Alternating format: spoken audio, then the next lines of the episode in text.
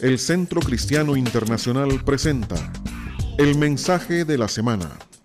Un mensaje inspirador que lleva el propósito de edificar y transformar su vida personal y familiar a través de la renovación de su entendimiento espiritual. Queda con ustedes el mensaje de la semana. Nuestro mensaje se titula El poder curativo del perdón, but antes de eso, tengo un pensamiento que si mi esposa me ayuda, eh, lo voy a estar trayendo un pensamiento distinto antes del mensaje cada fin de semana. Ella me vive mandando mensajes para ver si así me compongo. Eh, de pronto, tal vez. Pues el pensamiento que me mandó hace unos días me gustó para mí y me gustó para la gente. Depresión igual a exceso de pasado y ansiedad igual a exceso de futuro. Lo que hay que hacer es vivir en presente, lo cual es estar en paz. Así es que aquellos que se deprimen mucho, vean, no sea que andan cargando mucho pasado, volviendo mucho al pasado, exceso de pasado. Y ustedes que están ansiosos por el futuro, eso pues puede ser exceso de estar mucho en ese tema del futuro. Muy bien, gracias aquí a la que me dirige. Yo no me someto ni al pastor de la iglesia, pero ella es la única que me somete a mí. ¿eh? Gracias, ¿eh? un aplauso para ella.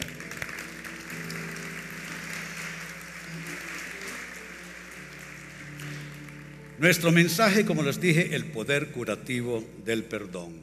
Y tiene que ver con el tema de perdonar en términos de salud. Y aunque la salud espiritual está implícita en el tema, amados, voy a hacer especial enfoque en la salud física. Y usted dirá, ¿cómo el perdón tiene que ver con la salud física de una persona? Tiene que ver más de lo que nosotros nos damos cuenta.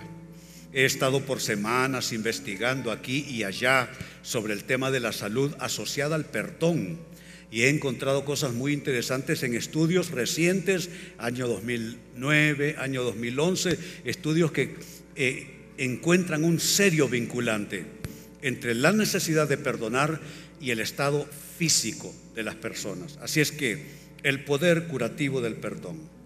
Comienzo con un testimonio. Lo tengo, lo escribí ahí para que no se me pierda detalle. Se trata de un hombre que cayó en un estado de amargura. ¿Qué había sucedido? Su esposa lo dejó por otro hombre. Ese es un golpe muy serio.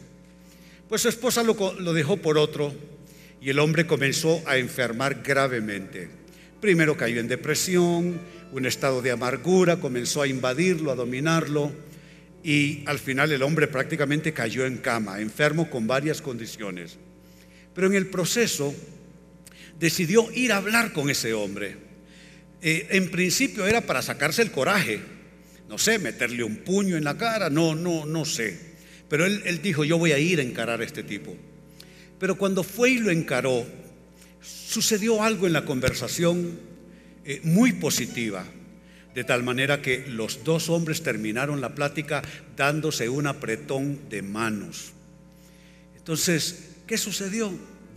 Que aquel odio que él albergaba en su corazón cambió. Decidió perdonar al hombre que le había llevado a su esposa. Como dije, al final se despidieron con un apretón de manos y escuche esto, el hombre comenzó a recuperarse de la enfermedad, varias enfermedades que sufría.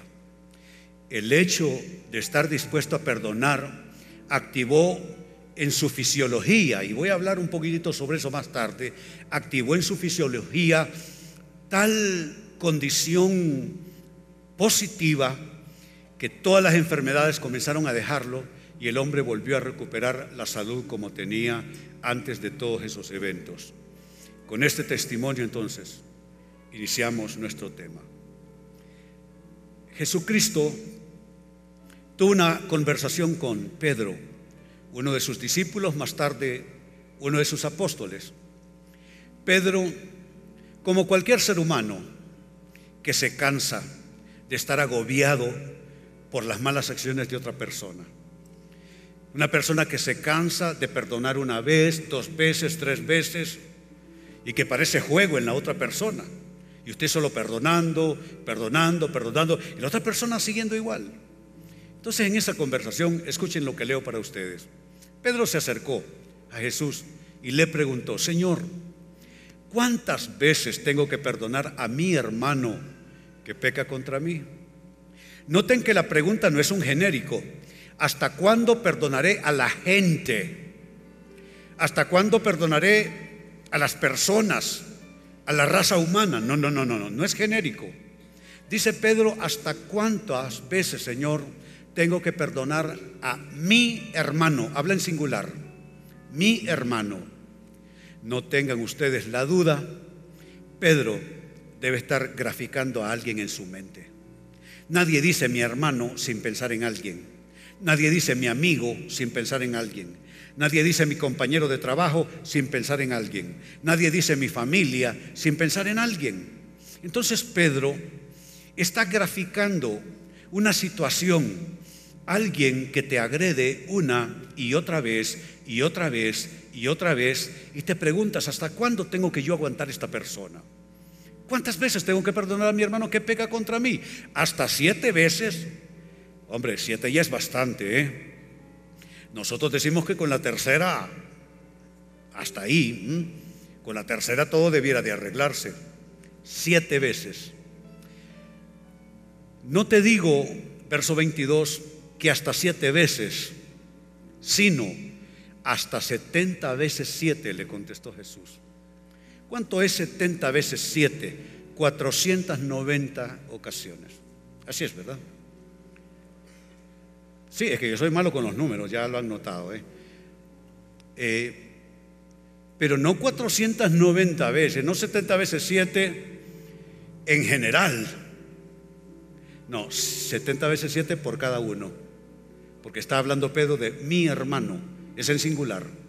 No te digo que perdones a esa persona, no a dos ni a tres, no a media docena, no, no, a esa persona. No te digo que la perdones siete veces, sino hasta 70 veces siete. ¿Qué está diciendo Jesús? Está diciendo que vamos a tener que aprender a perdonar. Vamos a tener que incorporar el perdón como una necesidad básica de la vida. Es difícil perdonar, yo lo sé muy bien. No es fácil, sobre todo cuando se trata de un perdón no del diente al labio, como dice la gente, sino un perdón de todo corazón. No es fácil. Solo un hipócrita, un cínico, te va a decir que es fácil perdonar. Una persona sincera, íntegra de verdad, te va a decir la verdad, que perdonar no es fácil. Pero por difícil que resulte, amados, tenemos nosotros que aprender a incorporar el perdón como parte de la vida. Lo cierto es que uno no solo tiene que perdonar a extraños, lo cual de pronto sería más fácil.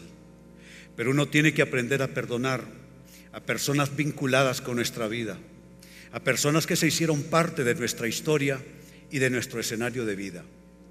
Pero miren, no solo me quedo con estas ideas, hay un par de cosas que escribí en mis notas que quiero comentárselas, como dicen, al pie de la letra.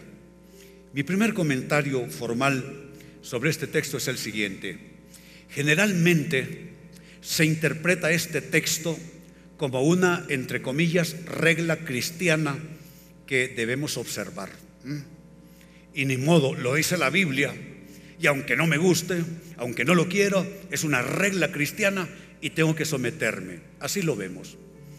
Pero atención en esta mañana, que podría estar vinculado también con el tema de la salud mental con el tema de la salud espiritual y con el tema aún de la salud y del estado físico de quienes perdonan. Entonces, no es que Jesucristo esté jugando con Pedro, no es que Jesucristo se le esté poniendo difícil a Pedro y por consiguiente a nosotros. Puede ser. Y puede ser me quedo corto como frase. Seguramente Mejor lo digo así. Seguramente Jesús está viendo lo que Pedro no ve. Seguramente Jesús sabe lo que Pedro no sabe y que usted y yo no sabemos. Que la falta de perdón empeora nuestra salud. Que la falta de perdón no solo enferma el ánimo, no solo enferma el alma, no solo enferma el estado mental, anímico de la persona, afecta su estado físico también.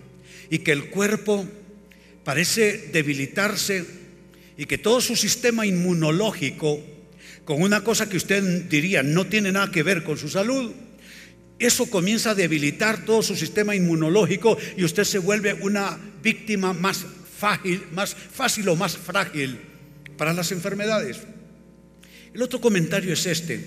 La frase hasta 70 veces 7 puede estar indicando que el perdón es necesario como una manera de vivir. Ya me estaba adelantando hace unos minutos sobre este comentario. La frase hasta 70 veces 7 puede indicar que el perdón es necesario como una manera de vivir para salud y bienestar, no del perdonado. Porque cuando usted perdona a alguien, déjeme aclarárselo para los que están pensando que perdonar es darle un regalito a nuestro ofensor. Cuando usted perdona, no es que usted le está trayendo alguna clase de bienestar a la persona que usted perdona. Usted le va a perdonar, pero va a caer en las manos de Dios de todas maneras. ¿eh? Usted le va a perdonar, pero eso no, inhibe a Dios a tratar con esa persona. No, el beneficiado en esto, el mayor beneficiario cuando se perdona, no es la persona perdonada, es la persona que perdona. Usted que decide perdonar es el que va a encontrar que su cuerpo, su estado mental, su salud, toda su fisiología va a comenzar a funcionar mucho, pero mucho mejor. Déjenme mostrarles a continuación algunos efectos directos en la salud producto del perdonar. ¿Cómo incide directamente en la salud? Tengo en mis notas al menos dos efectos del perdonar en la salud de la persona. En primer lugar, produce cambios en la fisiología de la persona. Usted está luchando ya con algunas condiciones, diabetes tal vez, hipertensión arterial, alguna otra condición. Pero cuando usted perdona, aquello produce un, impacto directo sobre su estado de salud. Y quizá medicinas, terapias, tratamientos, eh, eh, cualquier cosa que usted haya intentado y no funciona. Y usted dice, ¿qué pasa? Que lucho con esta enfermedad y no funciona. ¿Qué tal si revisa su escenario de vida? Y de pronto puede ser que usted encuentre que hay personas y hay eventos en su vida que no están del todo resueltos. Que usted lo que hizo es que los tiró debajo del tapete. Usted los puso debajo de la puerta. Y dice, lo pondré fuera de mi, de mi vista. Lo pondré donde yo no lo pueda ver pero sabe, aunque usted en su parte consciente decida que no va a pensar en ello, inconscientemente aquello está trabajando en su mente, en su emocionalidad y aún alcanza, como dije, toda la fisiología suya. El segundo efecto, en la salud, producto de perdonar, es que perdonar ayuda a deshacerse de lo que llamamos en consejería pastoral la ira tóxica. Yo padecí de ira tóxica dos tercios de mi vida, por esas cosas que no vienen al caso en este minuto. Sabe, siempre fui propenso a ciertas enfermedades. Y he notado que cuando se complica mi situación de relaciones interpersonales, de nuevo mi cuerpo comienza a ceder con enfermedades históricas mías, enfermedades de toda la vida, enfermedades que padezco desde que era niño pero cuando mi, mundo de relaciones comienza a alterarse y, me perturbo y hay discusiones y hay malos entendidos, van las interpretaciones y todo eso, de nuevo siento que el, cuerpo mío, mi, aspecto físico, orgánico comienza a ceder de nuevo y las enfermedades comienzan a, tratar de, de surgir de nuevo en mí. Hay una relación directa. Pero cuando se perdona, esa ira tóxica que, que activa toda una serie de otras cosas negativas en el cuerpo, todo eso se va. Pero si eso se queda allí, literalmente puede matar a una persona. Sabe que hay estudios muy serios sobre estos temas, sobre cómo el estado anímico de una persona, su estado mental, le ayuda o le resta posibilidades en un tratamiento médico. En una condición médico hospitalaria, si la persona está perturbada de ánimo, no la van a poder recuperar. Si la persona está perturbada mentalmente por algo que ha sucedido grave en sus relaciones, esa persona no la van a poder recuperar y literalmente se puede morir de ese padecimiento. Mire a continuación lo que les presento. Un estudio de la revista Psicología y Salud. Esa es una revista norteamericana. Psychology and Health. Psicología y Salud. Este es un estudio del año 2009. Es un estudio directamente sobre los efectos del perdón en la salud cardíaca particularmente, no en la salud general, en la, salud cardíaca de una persona. Pues ese estudio, que es del año 2009, eh, dice lo siguiente, que quienes decidieron perdonar, mire a quién está dirigido, los que decidieron perdonar presentaron una afluencia mucho más abundante de sangre al corazón, wow, a mí me declararon hipertenso años atrás y hoy gozo de una mejor condición de salud. Y no lo duden ustedes que tuve que hacer un repaso de vida y encontrar uno que otro bache, espero que entienda el término, uno que otro bache, donde tuve que resolver, reparar, arreglar.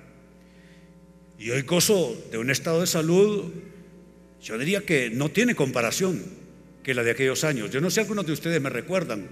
Comencé a caer, a perder peso, perder peso, perder peso. ¿Sabe? Perder peso si no es porque la persona está intentando hacerlo mediante dietas, cambio de sistema de vida, etc. Si es una pérdida de peso súbita que no está vinculada con un intento de la persona, es un claro indicativo es un claro indicador de que algo grave está pasando en la salud de esa persona. Pues comencé a perder peso, perder peso. Tuve que deshacerme de toda mi ropa prácticamente en esos años. Terminé usando bastón, algunos lo recuerdan.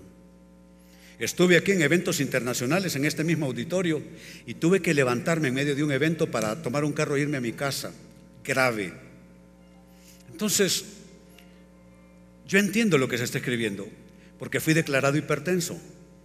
Uno de los médicos que me atendieron, que todavía está conmigo, por cierto, lo visito un par de veces al año, dice, pastor, a mí no me preocupa esa supuesta diabetes que usted tiene.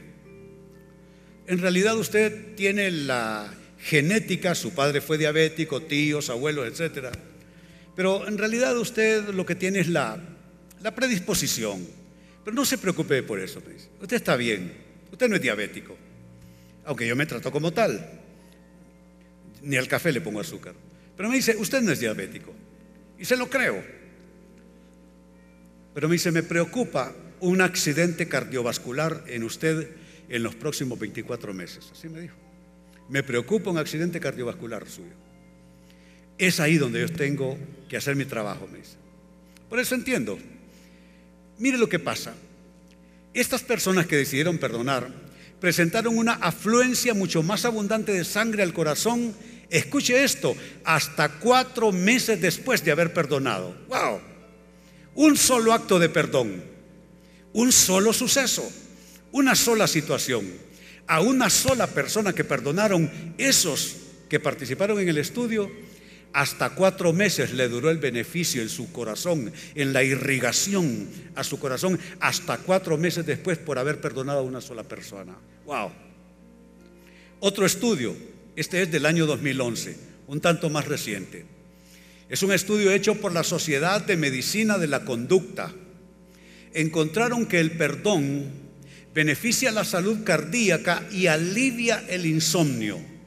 Como ven, son estudios dirigidos y los hallazgos son específicos. No es que usted se convierta en Superman y no le entra nada, no, no es que usted se convierta en Superwoman y no se vuelve a enfermar, no. Pero hay dos cosas que el estudio dice, que la salud cardíaca Y el insomnio en esas personas comenzó a mejorar ostensiblemente, comenzó a mejorar notablemente. Lo notó la persona, lo notó su médico, su estado general mejoró bastante. Y la otra cosa es que en ese estudio se incluye es que el perdón en tratamientos de quimioterapia y radioterapia, eso huele a cáncer, ¿cierto? En tratamientos de quimioterapia y radioterapia se encontró que cuando se incluyó el perdón en la terapia, se aumentó de una manera, yo diría, exponencial las posibilidades de éxito en esos tratamientos de cáncer. ¿Cuántas personas se mueren todos los días?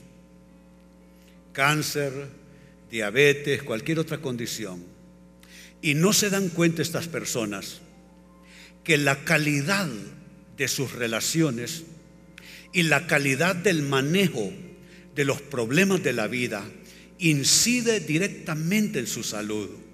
¿Cuántas personas que dicen, Jesús, sáname de esta enfermedad? pero que continúan en esa pugna de relaciones y no logran perdonar y están intoxicados de amargura, intoxicados de rencor, intoxicados de resentimiento, no se dan cuenta que ellos inconscientemente están perjudicando su propia salud. Entonces su oración no tiene respuesta. Porque ¿cómo le dice a Jesús, Jesús sáname, pero empleitado todavía con alguien, perjudicando toda su fisiología. Eso saben, nos, demuestra de una vez que no es verdad que el mundo espiritual es, es como este auditorio. Hay un pasillo amplio y generoso en el centro y unos de un lado y otros del otro. No es verdad que el mundo espiritual está de un lado y el mundo material y físico del otro y que no hay conexión ninguna conectividad, ningún link, ninguna relación. No es verdad. Hay conectividad debajo del piso. Así como este auditorio, hay conectividad debajo del piso. Cables eléctricos, cables de audio, cables de televisión, etcétera, etcétera. Así el mundo espiritual, el estado mental, el estado anímico, el estado a nivel alma, porque eso de que tenemos un alma, eso no lo inventaron los filósofos griegos, por el amor de Dios. Eso no lo trajo a la raza humana algún gran pensador. Es la palabra de Dios, que dice que el ser humano está constituido de una manera tripartita. El ser humano es espíritu, es alma y es cuerpo, en ese orden. No es alma, cuerpo y espíritu, ni en cualquier otro orden que podamos pensar. El ser humano es espíritu, es el soplo de Dios en él. Cuando Dios retira su soplo, morimos físicamente. Somos espíritu en primer lugar. Dios pone su aliento en nosotros.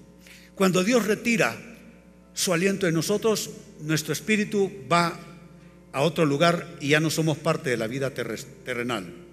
Espíritu, luego alma. ¿Qué es el alma del ser humano? Es donde está el asiento de la voluntad, los pensamientos, las emociones, todo eso. Y luego el cuerpo, que es lo que conocemos como la parte material del, ser humano. Entonces, ¿qué sucede? Volviendo a ese estudio, quimioterapia, radioterapia que no funcionan, porque la persona tiene un problema, un problema de falta de perdón, un problema de amargura, y no habrá tratamientos médicos hospitalarios que resulten mientras la persona esté así debido a esa conectividad que hay entre lo espiritual, lo almático de la persona y su aspecto físico. Ahora, ya que menciono la amargura, déjenme hablar de la amargura un poco.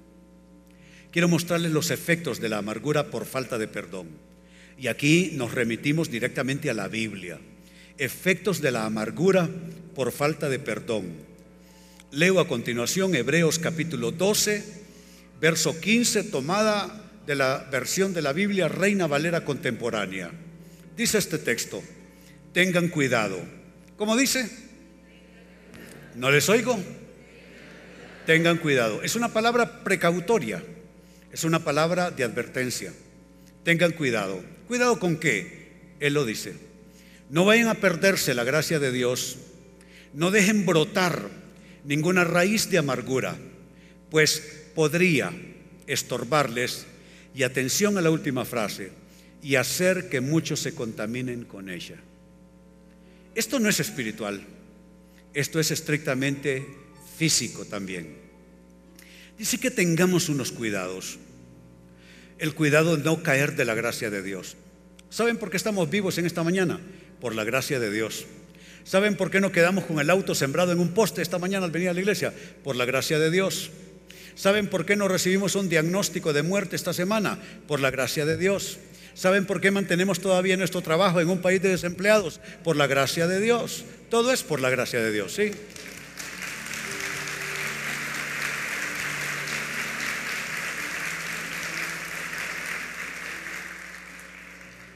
Y lo otro con lo que hay que tener cuidado según el texto es que no brote ninguna raíz. Raíz. ¿Raíz de qué? De amargura.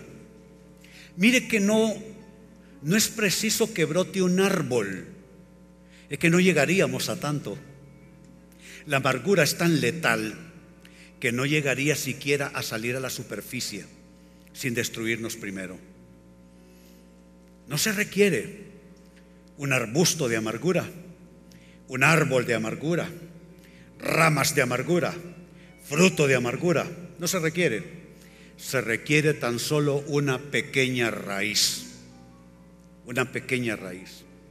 Una pequeña raíz de amargura que una vez que brota, mm, una vez que brota, ya es otro tema.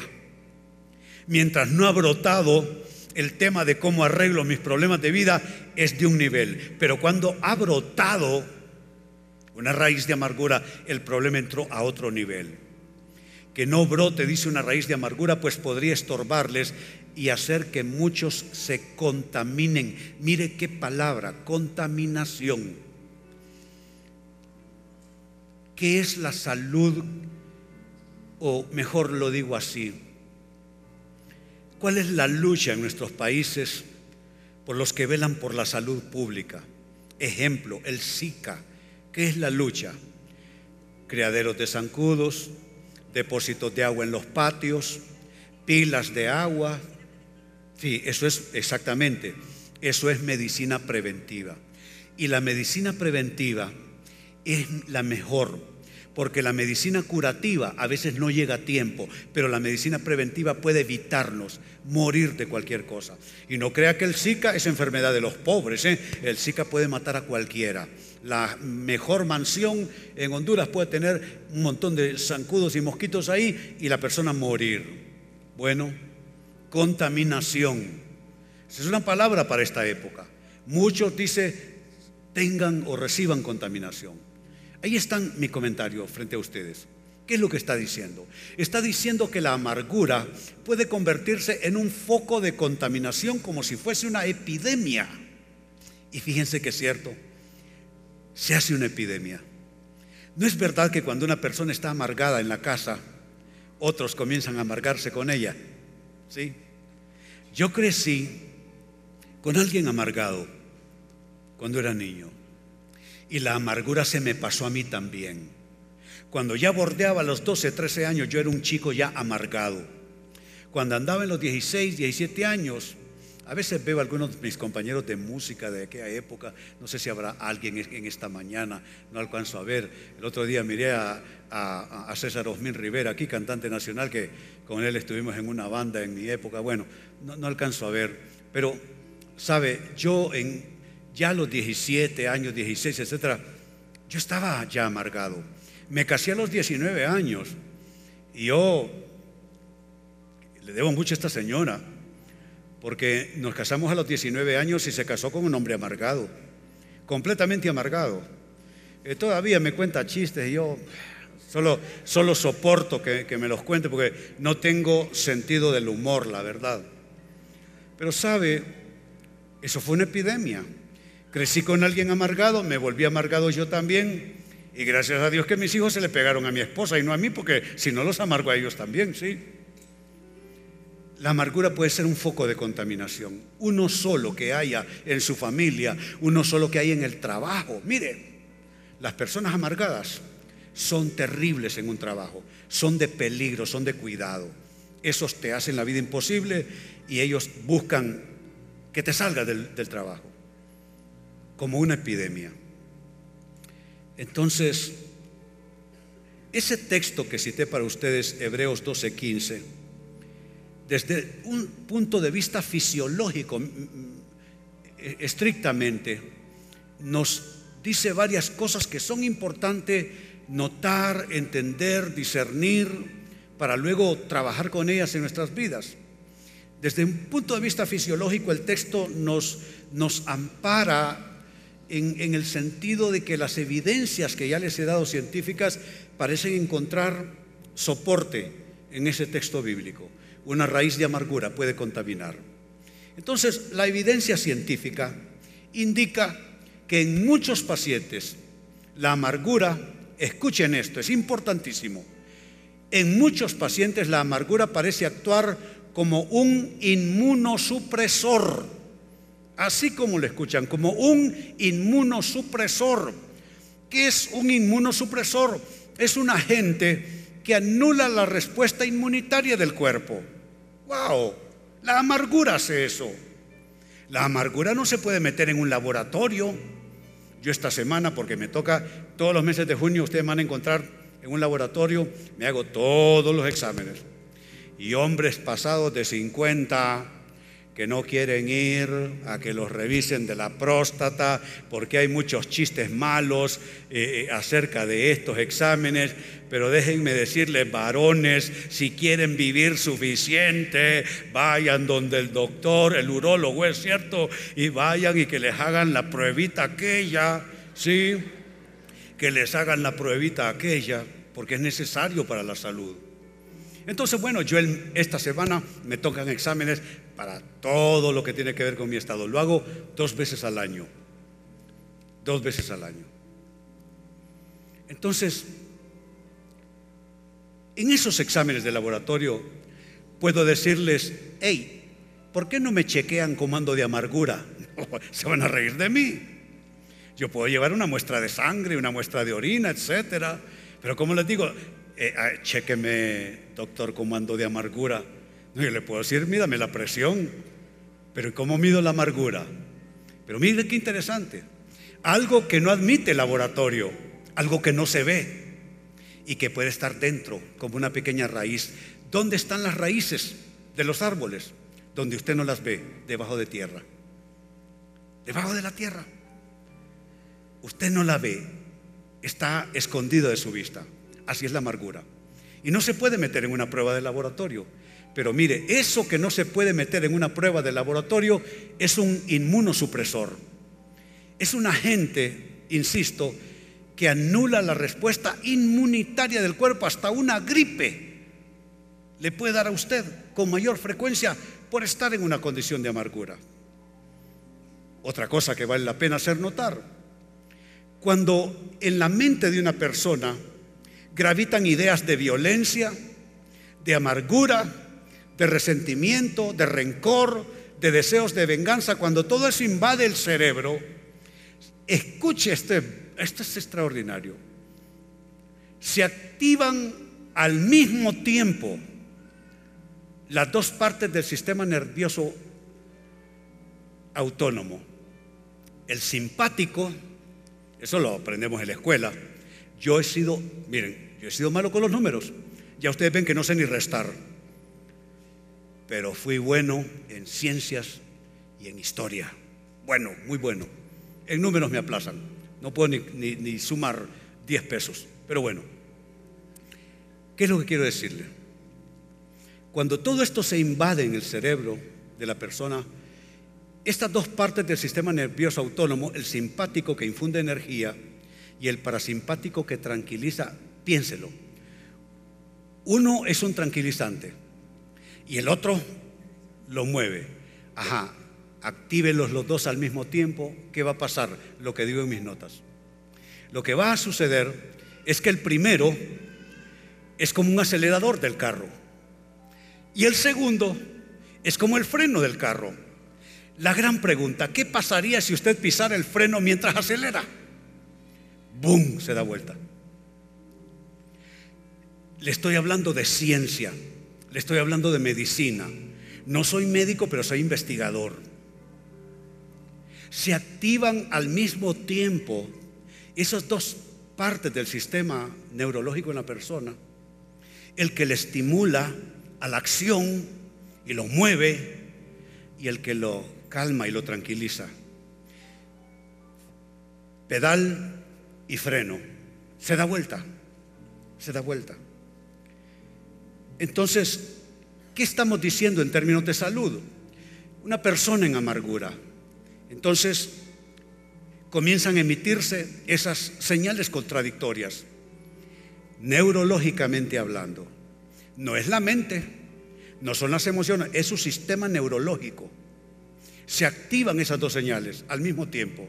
Son señales contradictorias, son señales opuestas, son señales estresantes que el corazón y el resto del cuerpo reciban si la persona está resentida, si está amargada, si está enojada, si tiene rencor, si tiene resentimiento. Por esa es la razón por la cual algunos aquí presentes, otros que me ven por la televisión ahora mismo o me escuchan por la radio, esa es la razón por la cual algunos de ustedes están como un péndulo hay días de total depresión, hay días de completo enojo, con pequeñas pausas de tranquilidad, pero luego vuelven a lo mismo que es lo que está pasando. Hay algo que está activado en su sistema neurológico, en su cerebro, que es, que es completamente contradictorio, extremo. Y usted como una víctima va donde el cardiólogo, va donde el neurólogo, etcétera, etcétera, y usted literalmente se está enfermando tiene 50 años y parece que tiene 60. Tiene 40 y parece que tiene 50. Algo está pasando, gasta en medicinas, falta bastante al trabajo, está deprimido, se enoja por cualquier cosa. La calidad de vida, la calidad de salud está decreciendo y usted no ha dado con el clavo, como dicen los muchachos. Usted ha pensado en todo, menos en que la falta de perdón, la amargura, esté afectando su vida. Vale la pena pensarlo. Ahora, voy cerrando con esto. Si el perdón es tan importante para la fisiología de la persona, ¿cómo perdonar? ¿Cómo perdonar al ofensor? Vale la pena incluir este tema. ¿Cómo podemos nosotros perdonar de una manera bíblica, de una manera completa? ¿Cómo perdonar al ofensor? Aclaremos primero algo. Primero, perdonar no supone aprobar ni justificar al ofensor. Perdonar no significa que usted diga, no, es que ella tuvo la razón o es que él tuvo la razón. No, no, no, no, no. No, no, no, no. No significa que usted está aprobando a la persona que le ofendió. No significa tampoco que usted está justificando a su ofensor. Eso en primer término. Sigamos aclarando. Número dos, Perdonar no exige reconciliarse con el ofensor. A veces pensamos, yo no, no sé si puedo perdonar porque no le puedo dar la cara a esa mujer o porque no le puedo dar la cara a ese individuo. ¿Y quién dice que exige reconciliarse? Nadie. Nadie. Hay un texto en la Biblia que dice, reconcíliate con tu hermano, si recuerdas que tiene algo contra ti, no tú contra él. ¿Mm? Para los que les digo de teólogo en ese minuto, no, no, no. Ese pasaje de reconciliación, ve y reconcíliate primero con tu hermano, que si recuerdas que él tiene algo en contra tuya. Entonces es más bien tú pedir perdón, no concederlo. Pero cuando se trata de perdonar a alguien más, no es una exigencia que tú tengas que reconciliarte con esa persona. Entonces es ahí donde todas nuestras dificultades se desvanecen. Uno, no tienes que justificar a esa persona ni aprobarla. Dos, no tienes que reconciliarte necesariamente con esa persona. Y bueno, ahora voy a, voy a tomar café con él, con ella, me voy a volver a ser amigo de ella. No, no, no, no. No, Si esa persona te ofendió, tú no tienes que hacerte amigo de esa persona, pero sí le puedes perdonar, que es diferente. Sigamos aclarando. Tres, se puede perdonar sin tener que restablecer la relación necesariamente. Hay personas a las que yo he perdonado, con razón o sin razón, a las que yo he perdonado. La relación nunca se restableció, pero yo sané mi corazón. Yo les perdoné, no lo justifiqué, no es un regalito que les di, no me tiré a sus brazos a abrazarme, no. Pero dije, yo perdono en el nombre de Jesús. No me importan las razones. No me importan si fue deliberadamente, si no fue deliberadamente. No me importa. ¿Y quién fue el beneficiado de eso? Yo. Yo.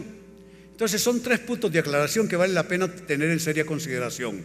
No supone aprobar ni justificar al ofensor, no exige reconciliarse con el ofensor y se puede perdonar sin necesariamente tener que restablecer la relación. Si se puede, sí.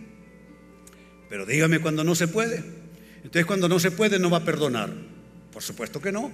Aunque no se pueda restablecer la relación, usted perdona porque usted necesita mejorar su estado mental, anímico y físico. Su salud necesita estar bien.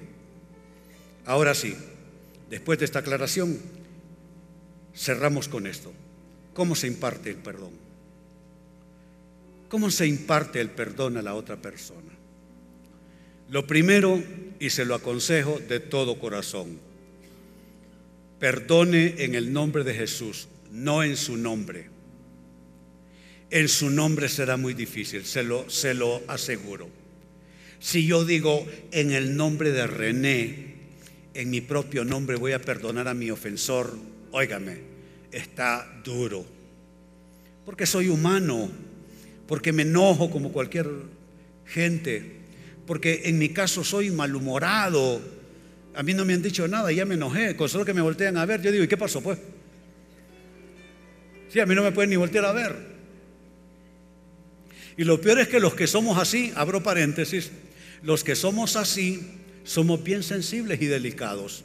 A veces estoy con mi señora y estamos conversando y le digo, no me mires de esa manera, ¿por qué me miras así? Ajá, y a mí no me puede, y yo eh, con cualquiera, ¿y qué, qué, qué, qué pasó? Así es, los más delicados al final son de vidrio, ¿sí? Entonces, bueno, cierro paréntesis. No lo haga en su propio nombre, hágalo en el nombre de Jesús. Yo le garantizo que si usted a su peor enemigo, su peor adversario, usted dice, no en mi nombre, en el nombre de Jesús, yo perdono a esa persona, le va a resultar más fácil. Dos, ¿cómo perdonar? ¿Cómo impartir perdón? Perdonar es condonar la deuda moral liberando a su ofensor. ¿Qué es eso? El perdón o la necesidad de perdonar es como que usted tenga una factura y ahí se fueron todos los ítems, ahí se fueron sumando. Y usted le puso, ¿cuánto es el impuesto? ¿Cuánto? 15. Y todavía se quejan aquí. Ya los quiero en otro país, 35. Dejen de quejarse, hombre. Se quejan los que no salen de Honduras, sí, que les parece que esto es lo peor. Honduras es un bello país, maravilloso. A mí me dicen, ¿por qué no te vas a vivir a España? No quiero. ¿Por qué no te vas a vivir a cualquier país? Porque Honduras es un país maravilloso. Ahí me quiero morir, digo, ahí quiero vivir el resto de mi vida.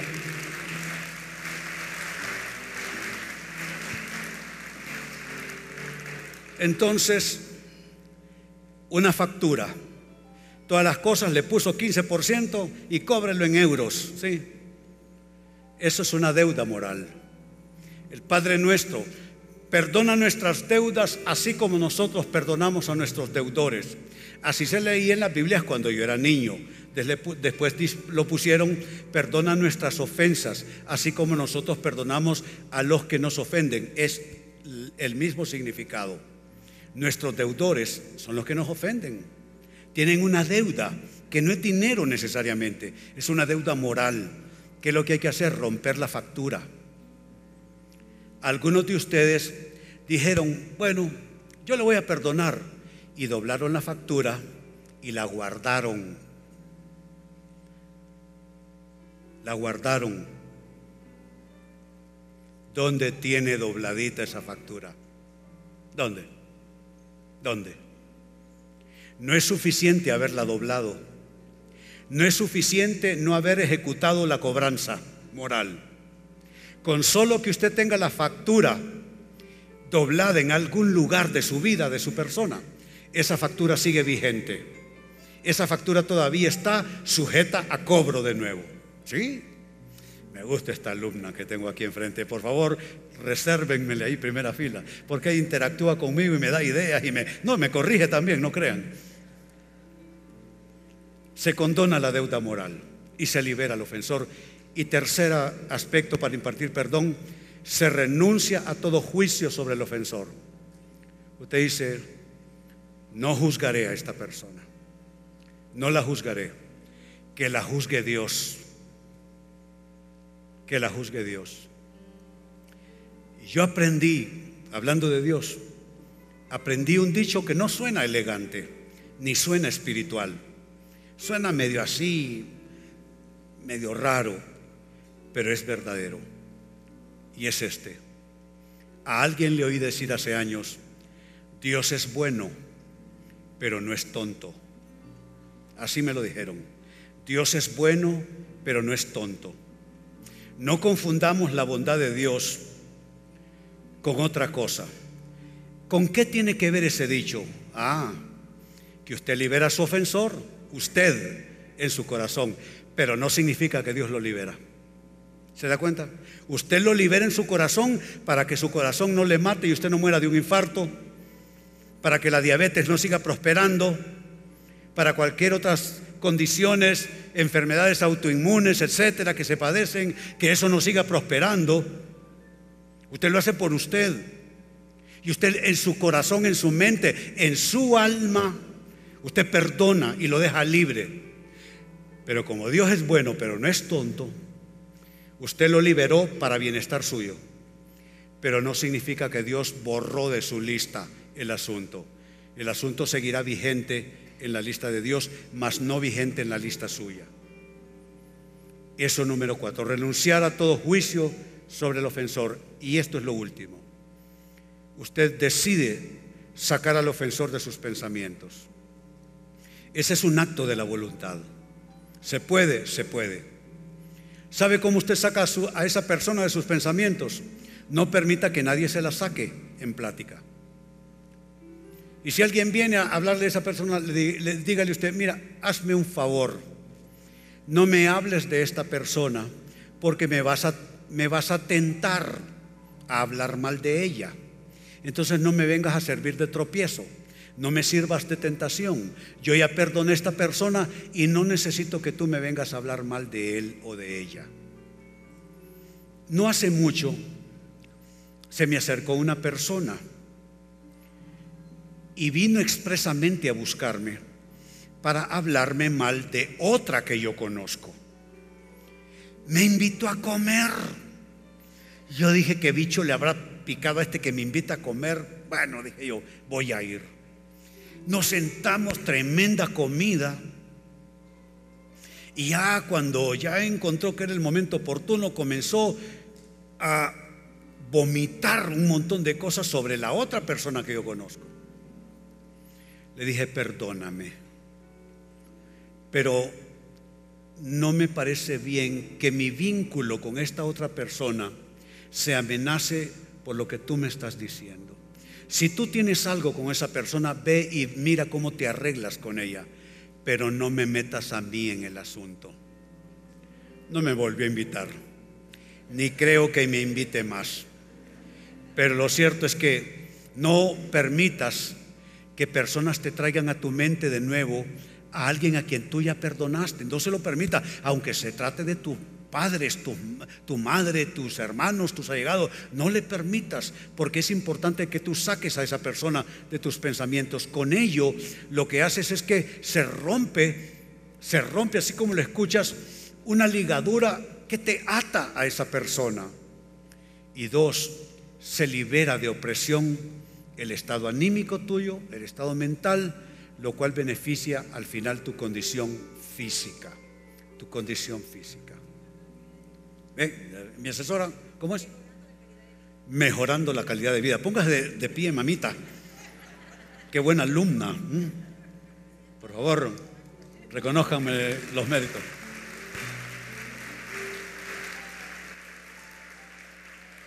Pregunto, ¿cuántos han aprendido algo sobre el perdón y el estado de la salud física? Muy bien, que Dios me los bendiga, me los tenga sanos, pero ayúdense ustedes, ¿no? Como dice la gente, como dice Dios, dice la gente, ayúdate que yo te ayudaré. Perdónenme, Dios no dice eso y tampoco está en la Biblia. Pero tiene sentido, tiene sentido que Dios me ayude, pero yo también me ayudo. Pónganse de pie, vamos a agradecer al Señor en esta mañana. ¿Cuántos le dan gloria, alabanza al Señor, aquel que vive y reina sobre nuestras vidas?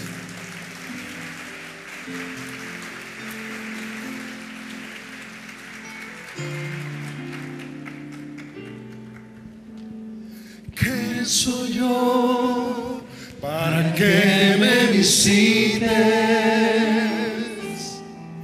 y te acuerdes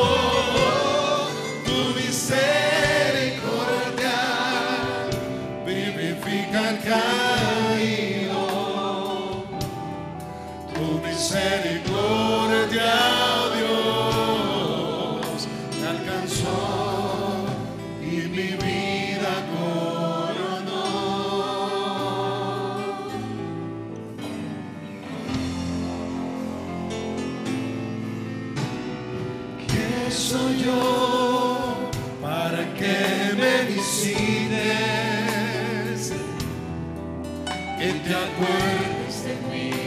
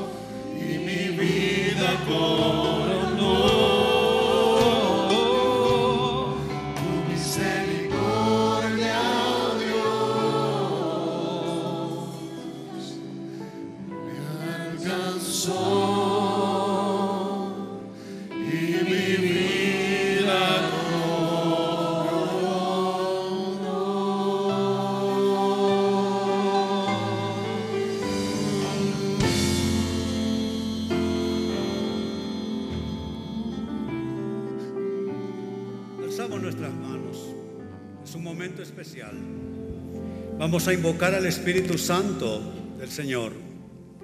San Pablo dijo que el Espíritu Santo nos ayuda en nuestra debilidad, porque si hemos de pedir como conviene no sabemos, pero el Espíritu Santo nos ayuda en nuestra debilidad intercediendo por nosotros con gemidos indecibles, gemidos indescifrables.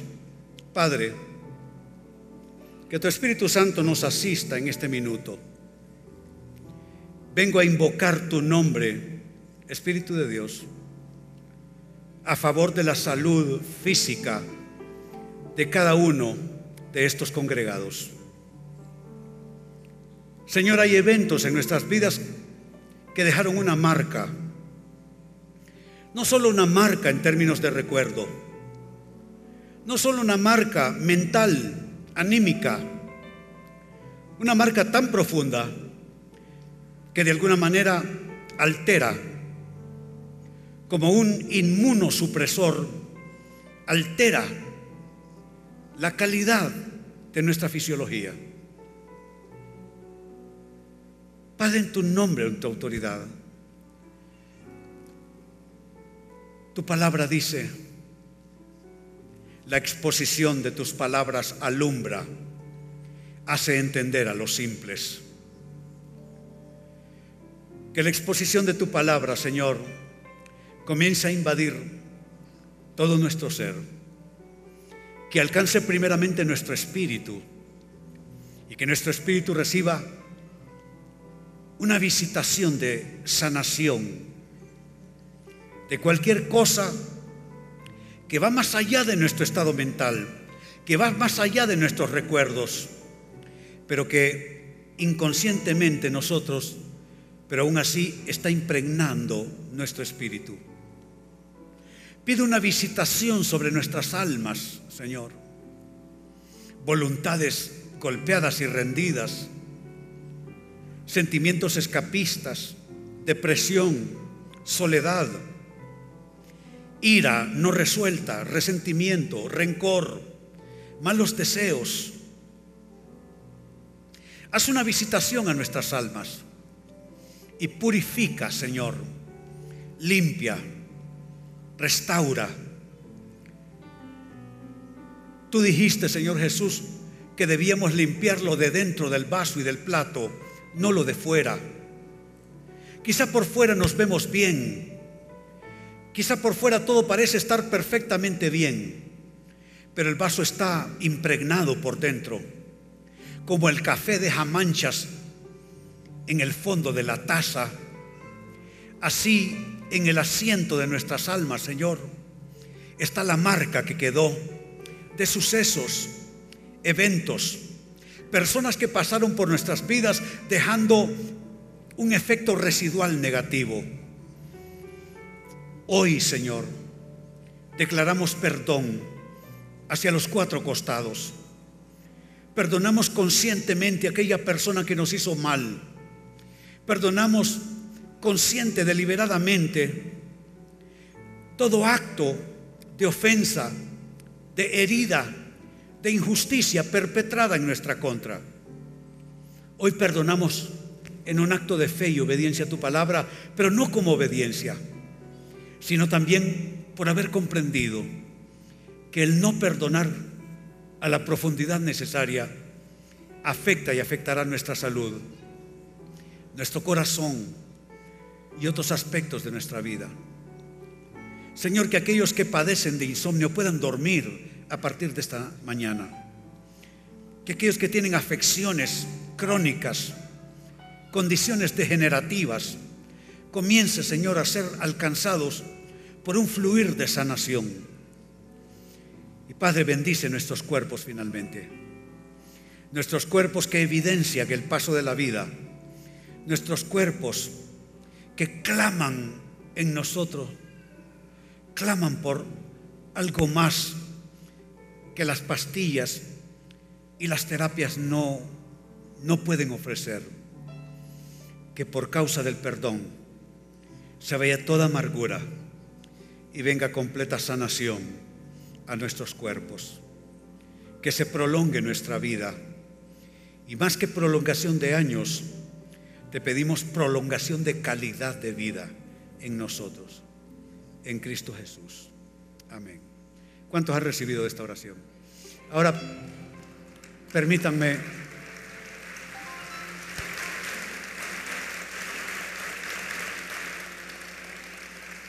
Ahora permítanme darles la bendición pastoral y nos vamos todos contentos a casa. El Señor esté a tu lado y te sostenga. Que la luz de Dios ilumine tus tinieblas. Que el ángel del Señor acampe alrededor de ti y te proteja. Que el ánimo decaído se levante por el influjo del Espíritu Santo. Que el Señor abra puertas que tú no sabes para ti. Pido que puertas de oportunidad se abran Pido que un poder multiplicador venga sobre ti y en ti se multiplique todo. Salud, buenas relaciones, finanzas, economías, proyectos, emprendimientos. Un poder multiplicador haga un efecto invernadero sobre ti. Una atmósfera traída particularmente por el Espíritu del Señor. Al prosperar tu estado mental, al dormir bien, prosperarás en los negocios prosperará la salud de tu cuerpo debido a un estado mental y anímico y espiritual que estará nutriendo el resto de tu cuerpo y de tu fisiología. Hablo años para ti, años, muchos años por delante. Verás tu proyecto de vida cumplido. Verás a tus hijos, mujer, joven, hombre joven. Verás a tus hijos y a los hijos de tus hijos. Declaro bendición sobre ti y así te bendigo. En el nombre del Padre, del Hijo y del Espíritu Santo, decimos todos, amén. Que así sea. Dios les bendiga. Vayan con bien a casa. El Centro Cristiano Internacional presentó el mensaje de la semana. Le esperamos el próximo domingo a esta misma hora. Continúe con nosotros.